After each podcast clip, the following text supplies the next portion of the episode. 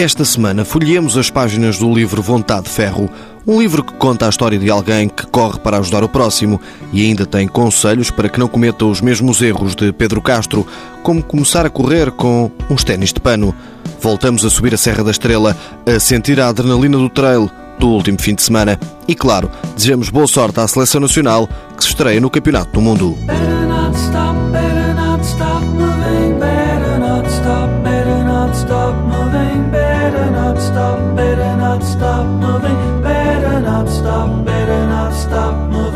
Depois de nascer o projeto solidário de correr maratonas e ajudar o próximo, Pedro Castro foi desafiado por amigos a escrever um livro.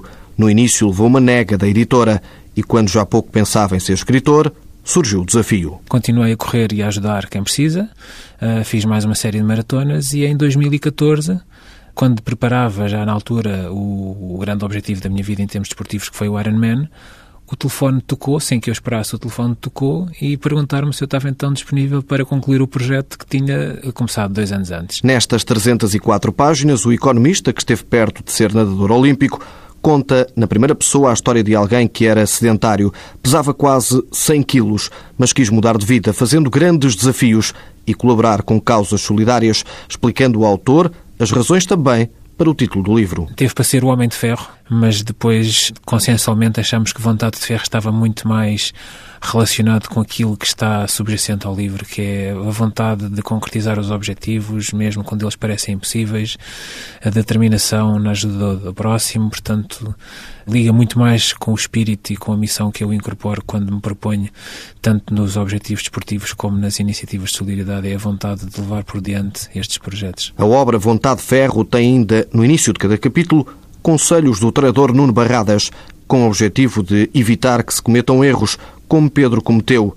E o calçado desajustado é só um exemplo. Começa a correr com ténis de pano, com os ténis da Timberland, passa a expressão, e a marca, portanto, começa a correr com os ténis de casual wear, streetwear.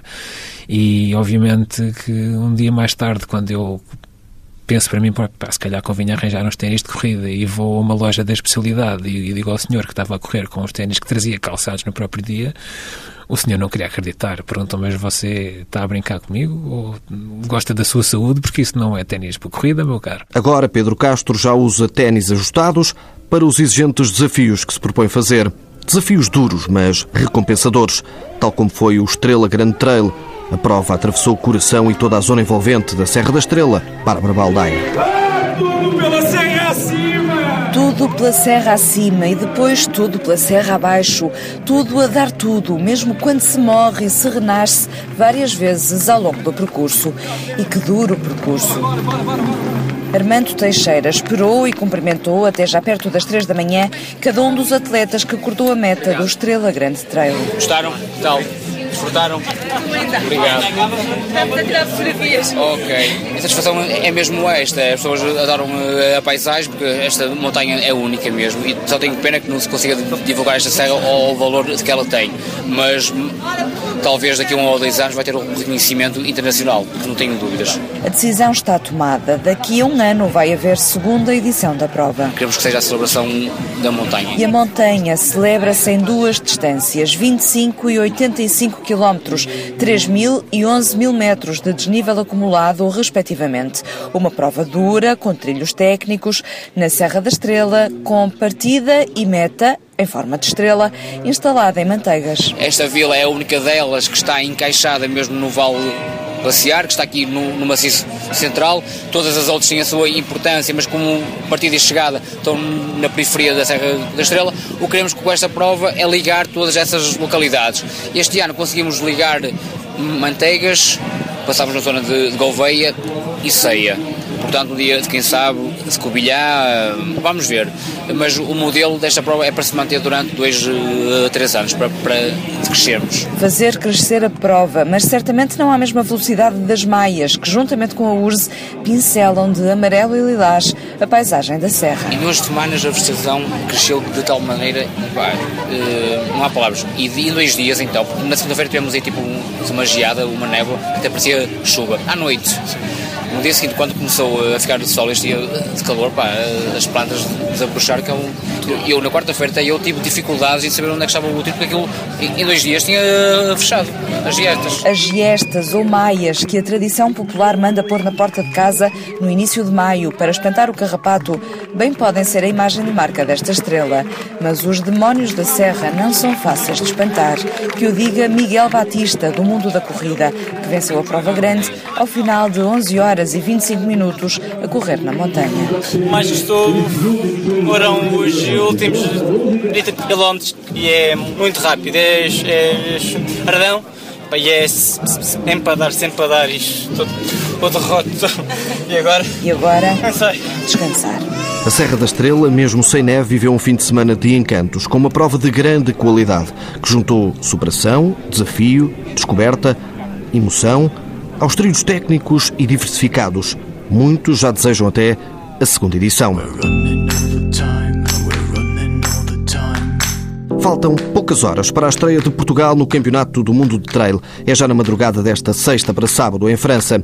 A prova tem 85 km, com 5.300 metros de desnível e conta com a presença de alguns dos melhores atletas do mundo. A primeira participação portuguesa surge como resultado do crescimento da modalidade, assume José Carlos Santos, responsável pela equipa portuguesa. Eu acho que é o culminar do, do grande crescimento que a modalidade tem tido em Portugal e também da visibilidade que nos últimos anos tem tido em termos de mídia, em termos também, expressa também no número de participantes que tem aumentado exponencialmente. E eu penso que isto é o corolário, digamos, de um trabalho que foi desenvolvido ao longo dos últimos dois anos e meio e vai ser, digamos, a concretização, penso eu, também de um sonho para alguns destes atletas. No fundo, vão ter a oportunidade pela primeira vez de participarem num campeonato do mundo. Esther Alves, Júlia Conceição, Lucinda Souza e Susana Simões são as atletas no setor feminino.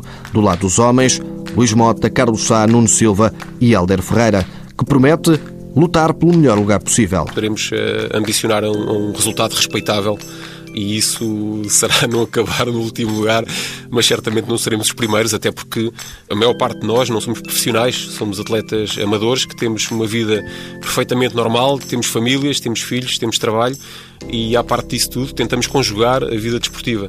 Iremos certamente dar o melhor eh, de nós e, e, certamente Portugal irá ficar bastante satisfeito com os resultados que vamos alcançar, não tenho dúvidas disso. Na classificação entram os três melhores de cada setor. É preciso esperar pelo início da tarde de sábado para saber os resultados finais. Na agenda, anote 7 de junho, em Valongo, a terceira edição do Trail dos Quatro Caminhos.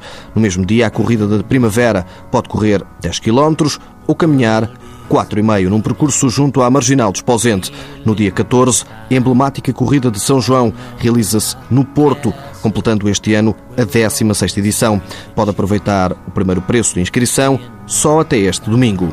E num programa que falamos tanto de superação, fechamos com live e overcome. Boa semana e boas corridas.